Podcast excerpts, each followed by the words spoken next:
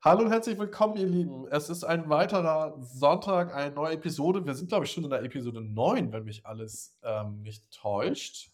Bald haben bald zweistellig. unsere, wir haben bald zweistellig. Ihr hört es vielleicht an unseren Stimmen. Victor und äh, mich hat es äh, gleichzeitig erwischt. Wir lagen die Woche komplett im Bett mit Fieber und äh, Rotze und Corona. Ähm, hat so 2020-Vibes bei uns tatsächlich gerade.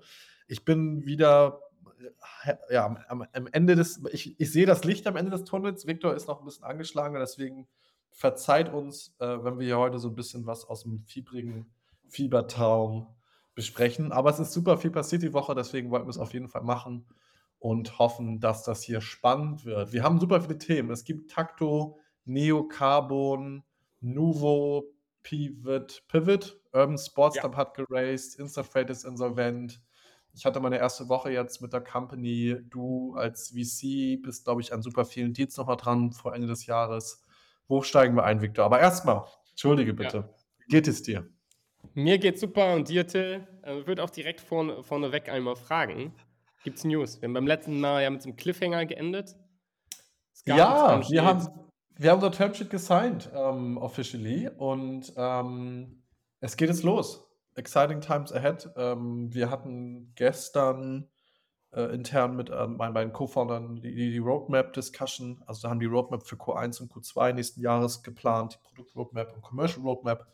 Ja, Und sind jetzt am Hiren von Technical Talent. Und äh, ja, geht es los. Super, super spannend. Super geile Phase jetzt. nice. Sehr cool. Freut mich, ne? Happy, happy Building. Dann werden wir sicherlich in den nächsten paar Wochen Happy Building, ein paar spannende News haben von dir. Ähm, aber wollen wir Womit direkt. fangen wir an? Worauf hast, worauf hast du Sequoia, Bock? Sequoia hat in, in, in Deutschland investiert. Das ist doch wahrscheinlich das Index auch, ne? Sequoia und Index. Eine dicke Runde wieder in München, glaube ich. Ähm, Ja. Takto, ich glaube, es war Anfang der Woche. Was machen die? Die haben sich ein ja, Problem im Mittelstand genommen von Industrieunternehmen. Was machen die? Die digitalisieren eigentlich den Einkauf oder die Supply Chain von mittelständischen Firmen, so ich das verstanden habe, oder? Genau, genau. Also ist, glaube ich, am Ende des Tages so ein Procurement-Thema. Fokus, wie ich es verstehe, auf Industrieunternehmen. Und ja, also ich glaube, die Hypothese ist einfach, dass Procurement ein großer Bucket bei den meisten Industrieunternehmen gerade im Dach ist, weil wir viel äh, ja, produzierendes Gewerbe haben. Und ähm, es da halt, glaube ich, sehr veraltete Workflows gibt und kannst, glaube ich, auch nochmal splitten in, in direkt und indirektes Procurement. Und ich glaube auch teilweise sehr industriespezifisch, wie Leute einkaufen. Ähm, aber da ist, glaube ich, die Hypothese mal großer Markt und digitalisiert. Let's go. Und ich würde jetzt mal tippen, so eine große Runde von Index und Sequoia race nur, wenn die Traction dann auch passt. Kannst du ja rein theoretisch sogar versuchen, irgendwie zurückzurechnen. Bei 50 Mio und ne, sagen wir mal 20% Dilution, ja, weißt du ungefähr, wie groß die Runde oder was die Bewertung war sagen wir Ja. mal 250 Mio. Und äh, da kannst du natürlich dir gucken, was für ein Multiple Sinn machen könnte. Ähm, Ob es jetzt 20, 30, 40 oder 50 X sind. Und dir dann ausrechnen, ja, auf was für Multiple die geraced haben. Aber das ist wahrscheinlich äh, nicht schle kein schlechter Referenzwert für jeden, der gerade sozusagen im Procurement-Bereich was baut.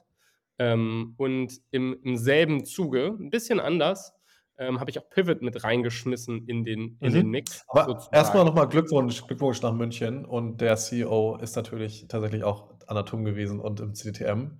Sehr, sehr, sehr, sehr cool. Ich glaube, ein super cooles Signaling oder Signal auch für das deutsche Ökosystem nochmal. Und gerade in München rum ähm, finde ich super spannend als eine Person, die eher so in Berlin ansässig ist. Kurz auch mal in Ja. München war. Ich wir waren letztes Jahr zu zweit kurz in München. Finde ich das super stark, was dort aus, ja, aus dem Süden an einem super starken Ökosystem über die letzten Jahre entstanden ist oder auch entsteht und mit solchen Runden natürlich nochmal Ja. krasses Approval kriegt. Also mega, mega cool, freut uns sehr und ich glaube, es war auch bei jedem im LinkedIn-Feed diese Woche. Richtig, richtig cool.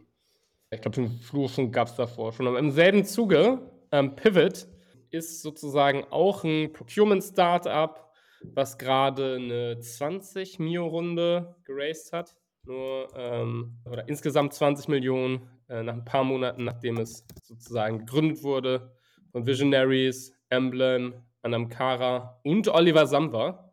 Die bauen halt eher so also es ist eine Mischung aus Bandmanagement und, und Workflow drum, drumherum, also Workflow rund um Spendmanagement und Procurement, äh, um sozusagen ja, unter anderem so Approval Workflows zu streamline. Wie funktioniert das gerade? Also, keine Ahnung, du willst irgendwie ein Produkt, irgendwas kaufen, wieder kann auch äh, indirekt, indirektes Procurement sein, direktes Procurement sein, kann auch Software sein, wie auch immer. Und äh, dann, was weiß ich, gibt es bestimmtes Budget für dich als Mitarbeiter, äh, wo du es so ausgeben kannst. Aber es gibt sozusagen für bestimmte ja, Buckets, glaube ich, auch oftmals Workflows. Also, was weiß ich, muss von Controlling approved werden, das muss dann von dem Preisleiter approved werden und so weiter und so fort, je nachdem, wie viel du ausgibst. Und ähm, ich glaube, da haben sie sozusagen eine clevere Lösung drumherum gebaut. Sicherlich spannend, wollte ich sozusagen in denselben Bucket schmeißen. Wieso, vielleicht für unsere ZuhörerInnen, wie schafft man das nach einer 5 Millionen Pre-Seed-Runde vor zwei, ich habe gesehen, 72, vor 72 Tagen, also ein bisschen mehr als zwei Monaten, haben die letzte Runde, ihre Pre-Seed-Runde von 5 Millionen geraced.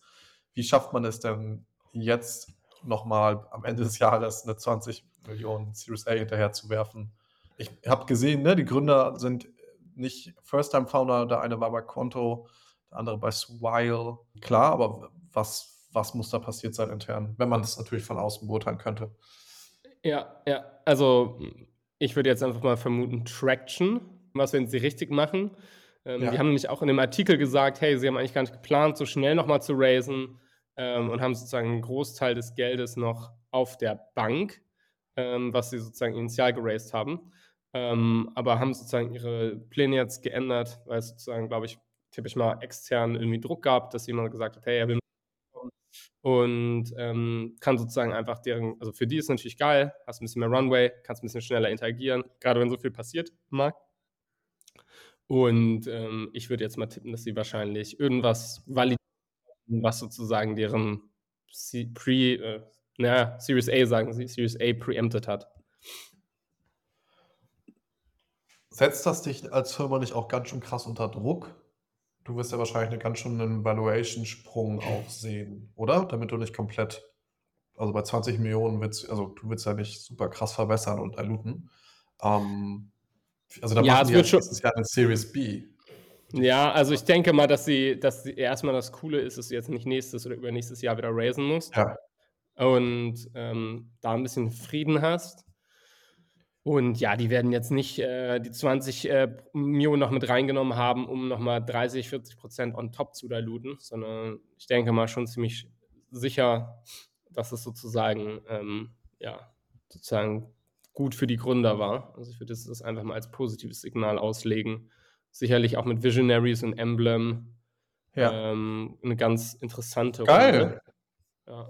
Kommt nochmal richtig was hier zum Ende des Jahres nochmal was rum, ne? Wir hatten ja auch da ein, zwei Folgen, wo nicht so viel los war und, sage ich mal, eher so ein bisschen depressive ja. Stimmung, Spotify-Entlassungswellen. Und jetzt kommen nochmal alle zum Ende des Jahres. Sogar Oliver Samba kommt nochmal und schießt, ja. schießt nochmal eine große Runde bei, bei einer großen Runde bei. Ist doch, ist doch schön. Weihnachtsgeschenk. Ja. Das nächste Thema, äh, Nuvo, ähm, habe ich mit reingenommen, weil es ein Hamburger Startup ist und weil es sich um Daten dreht. Ähm, ich weiß nicht, Till, ob du da deine Hausaufgaben gemacht hast, weil ich dachte mir, ich kann nee, dich da ein paar Sachen ich fragen. Ich habe keine Hausaufgaben gemacht. Ich habe keine Hausaufgaben gemacht. ähm, und zwar haben die eine. Ja, ich freue mich ehrlich gesagt immer, wenn äh, sozusagen in Hamburg irgendwas raced, gerade wenn es nicht von ja, welchen Wald- und Wieseninvestoren ist, weil ähm, die 3-Millionen-Runde hat. Äh, äh, La Familia geleadet, ähm, zusammen mit Food Labs, APX und Collective Ventures ähm, und ein paar Business Angels. Da muss ich sagen, das eine, was ich ein bisschen weird fand, war, dass Food Labs da drin ist. Ich weiß nicht, ob es ähm, einen Fokus auf Food gibt, aber so wie ich es verstehe, haben die eine API entwickelt, die es Softwarefirmen ermöglicht, ähm, Kundendaten irgendwie zu integrieren, beziehungsweise es leichter zu machen, Kundendaten zu onboarden. Ich kann mir vorstellen, dass es ein sehr komplexes Thema ist, auch rein rechtlich gesehen. Hast du ja sozusagen GDPR, wo, sag ich mal, immer wenn es um Kundendaten geht, schwierig ist. Und ja, ein sehr technisches Thema. Und die bauen so eine Art SDK, also Software Development Kit, wenn ich das richtig verstehe. Okay, ja, schön mal was aus Hamburg zu sehen. Habe ich nicht mitbekommen, aber hört sich spannend an. Und klar, Daten sei es über eine API, per CSV, per Word, Ja. Word, per Excel-File zwischen Firmen auszutauschen, batchweise oder äh, live, ist immer ein Pain, ne, weil du ja die Daten Ja. reinigen musst. Du musst Felder mappen und das zu automatisieren oder vielleicht zu standardisieren in einem Tool ist super hilfreich. Ähm, hatte ich jetzt noch nicht so viele Berührungspunkte, aber ich meine, jeder kennt es, jeder hat hier schon mal mit einer Excel-File und mit einer CSV-File gearbeitet und verschiedene Datenquellen von verschiedenen Firmen oder Partnern ähm, benutzt. Deswegen cool, cool, cool, cool. Was haben wir noch Schönes? Neocarbon. Ja. Neocarbon. Neocarbon. Ähm, Entler Company, Portfolio Company. Ich glaube, die gibt es auch schon seit fast drei Jahren jetzt auf dem Markt. Und die machen das ganze Thema Direct Air Capture of CO2 oder Carbon Removal ist so der, Ja. das Keyword, ne, das Buzzword. Also es geht darum, ganz grob, wie kriegen wir unsere Treibhausgase aus der Atmosphäre? Ja. Ähm, und anders gedacht, wir machen jetzt nicht irgendwie Batterien oder E-Autos oder ähm, Windkraftanlagen oder Solaranlagen. Solaranlagen. Ja, Ja. wir haben eine Weile, eine lange Woche. Ähm, sondern die sagen, nee, wir bauen Anlagen, die direkt diese ähm, Gase aus der Luft rausziehen. Mal so ganz einfach erklärt. Ich bin kein Experte in dem Bereich. Und die haben jetzt eine 3 Millionen Seed-Runde geraced. Hat mich super gefreut als ja, Start-up im Entler, im Entler-Universum. Und die Runde wurde von euch geleadet, ge, ge, Genau. ge angeführt, oder? Nicht mein Team, ähm, war, glaube ich, Climate Industry oder unser Ja. Deep Tech Team. Genau, ist jetzt auch nicht mein Thema. Es wird jetzt nicht weit weg davon als Experte sehen. Aber es ist. Victor, ich habe da mal so eine Frage an dich. Was Ja, hältst du denn von diesem Thema? Sag doch mal, du als Was ist die VC, Grund? aus der, Ja, ja, aus der Hüfte, Und- aus, aus der Hüfte, sag doch mal, was sind da so die, was sind Hau da so die Unique paar- Economics? Ne? Hier Ja, schön so ja, ein ja, Hardware-Thema, du als Plattform-Boy. Komm, mach doch mal jetzt hier für unsere ZuhörerInnen, Ah, kannst doch mal, ah, mach doch mal Hau doch mal ein paar Research Paper raus. Wie, Warum brauchten die jetzt drei Jahre dafür, um den ersten ähm, Prototypen zu bauen? Was ist da so die Vision? Was fällt dir da so ein? Es gibt morgen einen Impulsvortrag dazu, Till. Beim nächsten Mal weißt du Bescheid. Okay, aber ich freue mich, Ähm. dass ihr die Runde gele- ähm, geleadet habt. Sehr, sehr cool. Ähm, und ein spannendes Thema. Wie gesagt, gar nicht meine Welt. So nämlich. Ähm, nächste Thema: Instafreight, Till. Ist close to home auf deiner Seite. Ja, Ähm. mein alter Arbeitgeber. Ich habe da mal ein Praktikum gemacht, 2000, oh, ich glaube 18. Super, super lange her. Ähm, super sympathische Firma, war einer meiner ersten Startup-Erfahrungen hier in Berlin, als ich noch im Bachelor war, war mein Pflichtpraktikum. Ja, die haben jetzt wieder zugemacht oder Insolvenz angemeldet, ähm, obwohl die auch, glaube ich, über 70 Millionen insgesamt eingesammelt haben. Und Ja. ist einer der, ich sag mal, damaligen noch, ja, Rocket Internet Firmen, so ich glaube auch aus so einer letzten Generation, wenn ich das nicht so, wenn ich das richtig erinnere, im Bereich ähm, B2B Freight Forwarding, also am Ende Logistik, Leistung digitalisieren. Firma möchte eine Palette von Hamburg nach München bringen oder von Hamburg nach Polen oder wo auch immer. Dann kannst du die digitale Plattform vom Instafreight benutzen. Leider jetzt insolvent. Ähm, sehr, sehr schade. Dafür haben wir noch eine schönere Nachricht und eine positive Nachricht. Urban Sports Club ähm, hat eine große Runde gemacht. Ziemlich krass. 95 Millionen. Ähm, für alle, die Urban Sports nicht kennen, oder Urban Sports Club heißt die Firma, Berlin-based, ja, Fitness, Sports, Wellness-Startup. Gibt es jetzt auch schon seit über zehn Jahren, habe ich gerade gesehen, 2012 gegründet. Und die haben ein, ja, ganz smartes System eigentlich aufgebaut. Also ich habe es jetzt tatsächlich zufälligerweise in den letzten Monaten auch mal ausprobiert. Und ja, für die Urban Sports nicht kennen, du hast eine Mitgliedschaft und kannst diverse Sportangebote benutzen, von Sauna zum Gym, Fahrradfahren, was auch immer du möchtest, äh, meditieren, Yoga. Das heißt, die bieten selber keine physischen ähm, Gyms, Spas, was auch immer an, sondern die haben Partnerschaften mit lokalen ähm, Die Anbietern. sind ein Marktplatz Und- am Ende des Tages. Genau, sind, das wollte gerade sagen, ist ein Thema für dich, sind Marktplatz Ja. und das war sehr gut, sind auch in fünf Ländern schon aktiv und HV und Pro7 haben sich beteiligt und Verdan, Verdane war dann. Ja, so ein klassischer? PE am PE. Wer dann eher Verdun, eher am Was, hält, was, fällt, was fällt dir da so ein? Was hast du da so als Marketplace-Experte? Wieso wart ihr nicht Ja, dabei? Also ich glaube, ich glaube, wir, wir haben eine Portfolio-Company in dem Space in Österreich. Der heißt mhm. Und ich glaube, du siehst jetzt gerade, du siehst nicht viele neue Player emergen, sondern du siehst, glaube ich, gerade, dass es, das spiegelt sich, glaube ich, auch in der Werbung wieder, die man um die Ohren gehauen kriegt, dass gerade so ein gewisser, ja, so ein Kampf, nicht for Survival, aber ich glaube, ein Kampf um die Kunden da stattfindet. Also wenn du guckst, ClassPass ist auch super aggressiv rein in den Dachmarkt. Ich glaube, initial von mal so Hardcore Consumer-Facing Topics sind die viele in den B2B-Bereich geschiftet, so als Corporate Benefits-Thema ähm, wo du sozusagen ähm, Zuschüsse von einem Arbeitgeber kriegst und das funktioniert sehr gut. Ich glaube, es ist auch ein cooles, cooles Benefit, wenn ich ehrlich bin. Das glaube ich einige, die wesentlich weniger Sinn machen. Und dann differenzieren die sich hauptsächlich über das Angebot. Ne? Also wer kriegt hier, ähm, was weiß ich, das fancy äh, Soho-Haus mit rein und wer kriegt dann im Gegenzug dazu, was weiß ich, die große Kette rein, sowas wie McFit oder Fitness First oder so. Das sind, glaube ich, dann oftmals auch relativ exklusive Themen. Also da versuchst du natürlich diese Partnerschaften zu schließen, sodass ClassPass und Urban Sports Club nicht dasselbe Angebot haben. Und da ist es, glaube ich, spannend zu sehen, wo die langfristig landen. Ähm, und ich denke mal, es läuft in vielen Fällen auf Konsolidierung hinaus, was wir, glaube ich, in den nächsten Jahren sehen werden. ich wollte gerade sagen, wie, wie, siehst du das denn da ähm, mit dem, also dieser B2B-Bereich ist erstmal spannend weil ich ja. den Account auch, also es ist nicht mein Account, ich habe ihn ausgeliehen. Das ist nicht mein Account. ich habe das mal getestet, sagen wir mal so. Und der Account läuft auch ähm, über eine Firma, weil die Person die einfach ähm, nicht benutzt. Dann hast du ja nochmal eine andere ne, Kundengewinnung. Klar, du musst über die Firmen gehen, hast größere Accounts. Wahrscheinlich bist du auch länger drin. Also so ein Firmenkunde wird wahrscheinlich nicht so schnell kündigen oder wahrscheinlich immer, ja, immer mindestens Jahresverträge, könnte ich mir vorstellen.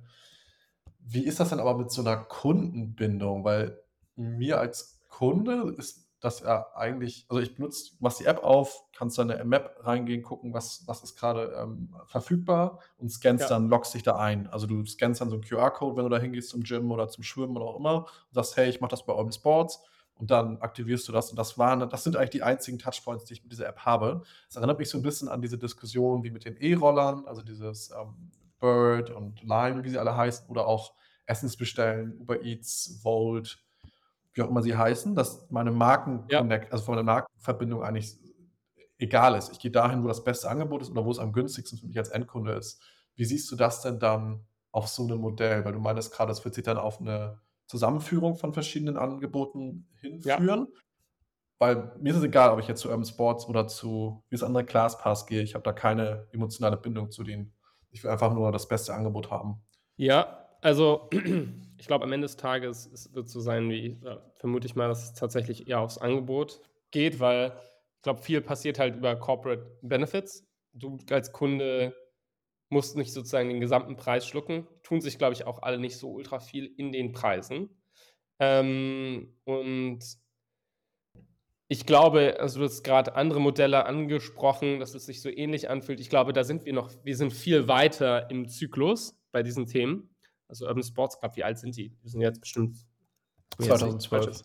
10, ich wollte gerade sagen, die sind mindestens zehn Jahre. Jahre. alt. Also, ja. und wenn du dir diese Scooter-Themen anguckst, einfach als Beispiel oder Quick Commerce, also ich glaube, diese Themen sind, so Urban Sports Club, ClassPass und so weiter und so fort, sind viel mehr, in, in, sag mal, in diesem Zyklus, im Hype-Zyklus, viel mehr mature. Also es sind alles mhm. Businesses, die echte Umsätze machen, teilweise profitabel sind, schon geproved haben, dass es Sinn macht. Und ich glaube, alle, die Go-to-Market-Strategien hatten, äh, Ansätze, Businessmodelle hatten, die vielleicht nicht so gut funktionieren, die sind halt alle gestorben ja. oder wurden gekauft. Und ich glaube tatsächlich, dass die, die bestehen, schon eine Daseinsberechtigung haben, wo es, glaube ich, bei den Gorillas und Flinks und so weiter und so fort, glaube ich, noch to be discussed ist. Da gucken wir mal in, in sieben Jahren oder acht Jahren, wer sich da dann wer überlebt hat, in Anführungszeichen. Ob es wirklich ein und, und wo geht es da hin mit so einem Urban Sports? Also ist das dann public oder wird man aufgekauft oder geht ja. man, wird man, also, oder wird man von also so einem so FedEx-Kette auf? Also was ist so der Weg dahin? Ich, ich glaube, also da, und das finde ich bei dem Modell eigentlich ganz spannend. Ich glaube, das kannst du tatsächlich, wie du schon angesprochen hast, in alle Richtungen fast denken. Also da kann die, kannst du die Fantasie spielen lassen. Ich glaube, M&A-Themen sind da sehr relevant. Also was weiß ich, ClassPass, sowas kauft oder andersrum muss man, glaube ich, sehen, wer da der Stärkere ist im, oder Stärkste ist im Markt. Und ähm, ja, ich glaube, im Public kann man sich da auch vorstellen. Ich glaube, so Themen, die dann immer Retail-nah sind, können, dann, kann dann der Retail-Investor, glaube ich, auch gut nachvollziehen. Also sehe ich oft so. äh, weil es nicht so abstrakt ist. Und ja, PE-Themen sicherlich auch. Next Topic. Wir ziehen aber heute auch knallhart durch, ne? Ja, Learnings der Woche. Ich habe eins.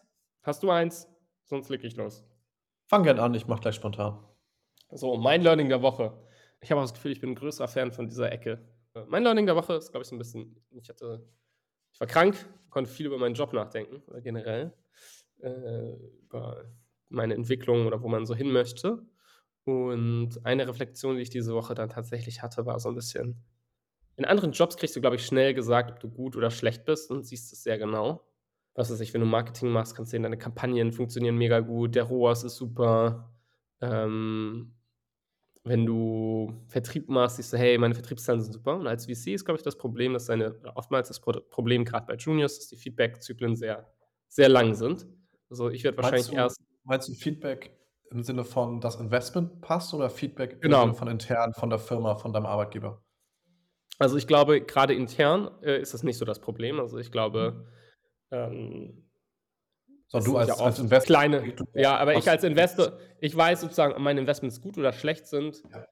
Also meistens Gerade erst. Sehr, das dauert ja. Genau. Und ähm, da hatte ich so eine Reflexion, dass ich so gemerkt habe, okay, ja, ich werde wahrscheinlich erst, im, also man kriegt eine Indikation. Das eine ist, sind zum Beispiel Up-Rounds, wenn ich jetzt sehe, dass die Firmen, in die ich investiere, in den nächsten Jahren ähm, größere Runden raisen, die Traction langsam da ist, die Teams super sind, die die hiren, ähm, kann ich vielleicht schon sehen, nach den ersten, ich würde mal tippen, nach den ersten 18 bis 24 Monaten kriegst du die erste Indikation. Und, aber ich sag mal, der ultimative Test ist auch erst, wenn das N groß genug, also du genug Investments getätigt hast. Das war so ein bisschen meine Reflexion. Ich glaube, dass es einfach ein Job ist, wo du damit leben musst, dass es eine Weile lang dauert, bis du weißt, ob du gut oder schlecht bist. Ja, super, super schön gesagt.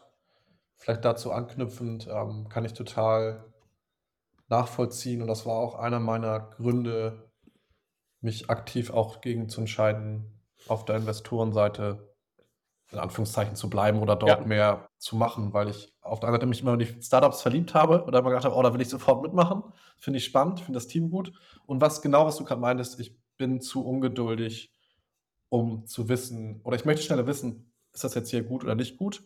Und das Spannende Ja. ist jetzt zum Beispiel, da haben wir, glaube ich, letzte oder vorletzte Woche gesprochen Aleph Alpha hatte ich vor zwei, zweieinhalb Jahren bei Early Bird damals mit, mitbekommen, nicht in meinem Team, in einem anderen Team. Und jetzt, ne, so zweieinhalb Jahre später, was ja relativ schnell ist, siehst du so, oh krass, super smarte ähm, Entscheidung damals von André, glaube ich, das war vor allem von ihm, der jetzt Partner ist mittlerweile, das so zu pushen.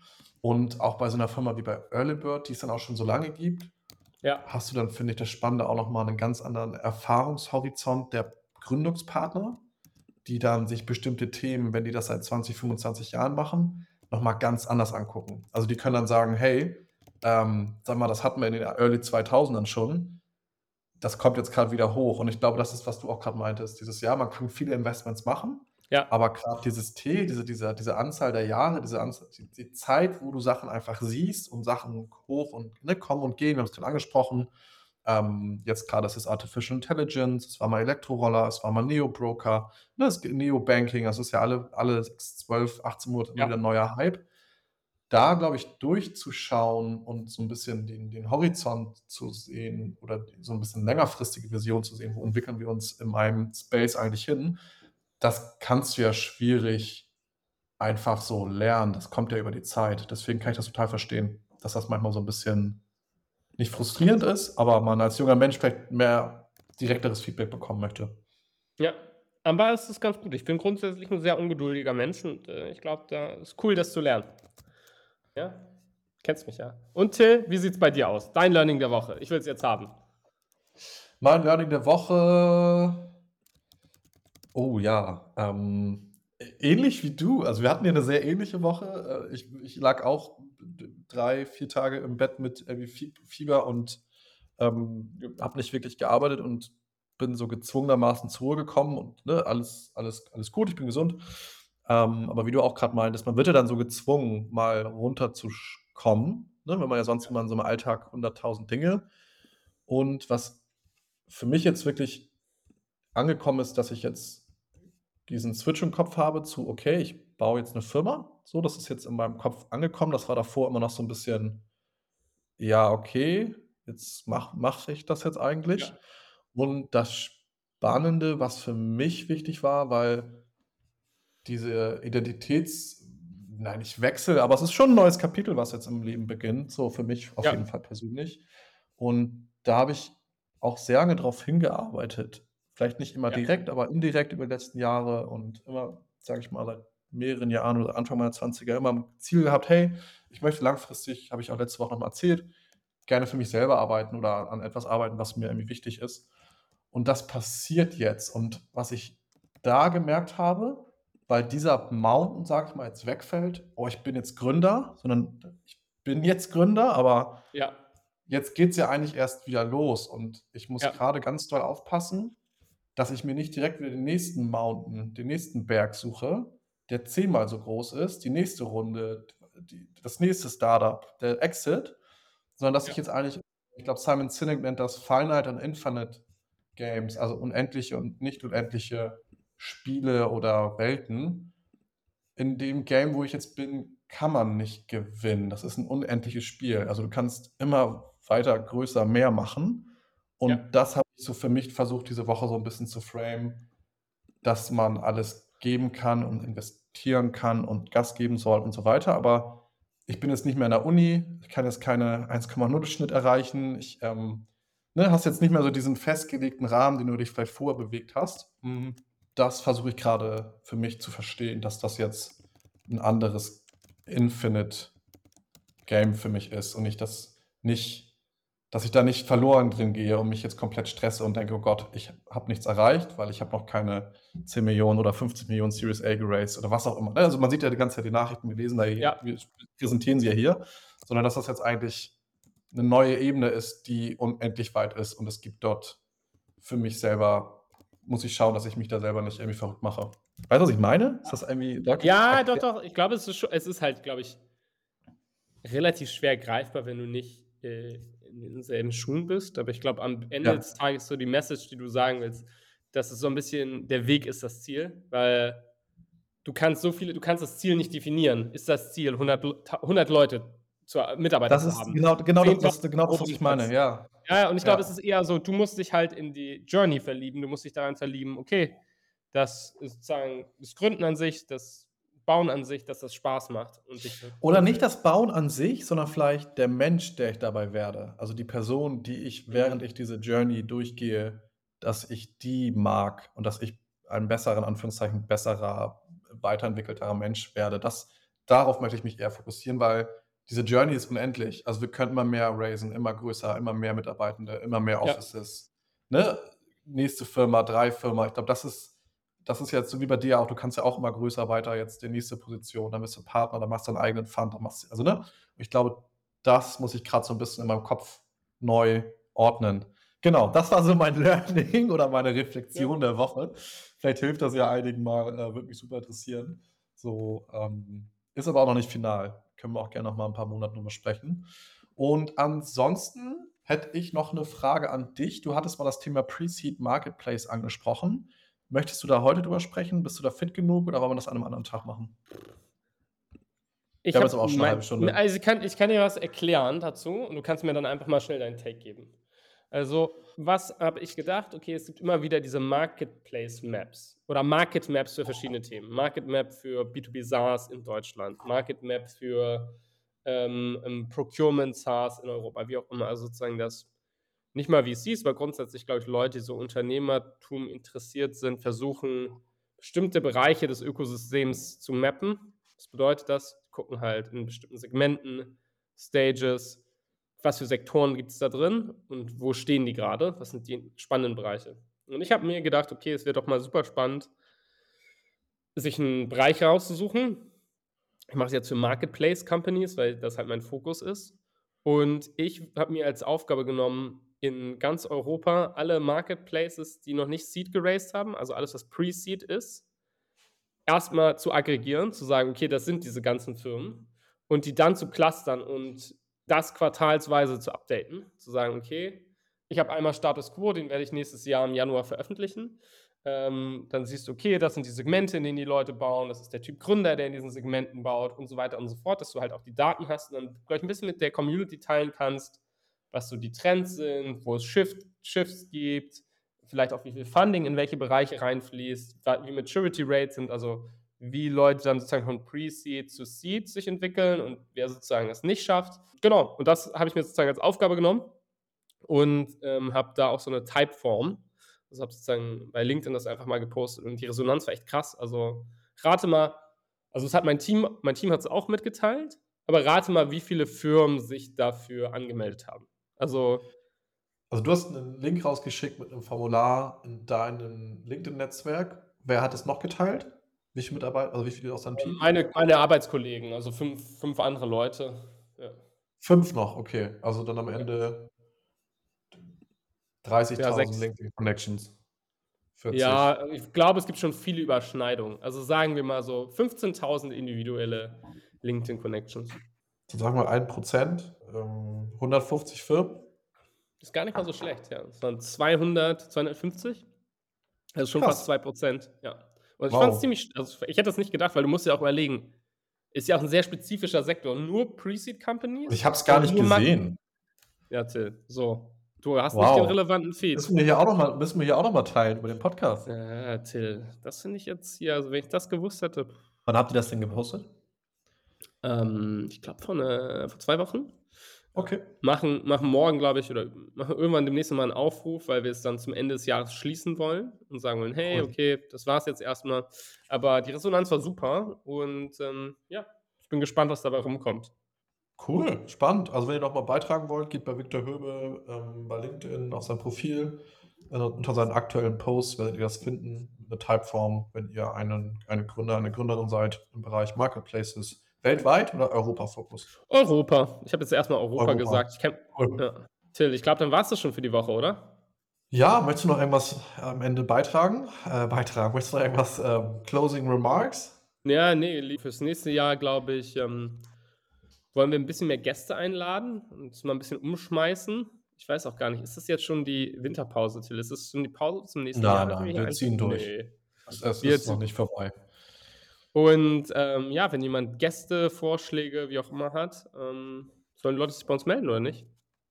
Genau. Ansonsten genießt euren Sonntag, ähm, macht es euch gemütlich. Es ist der dritte Advent.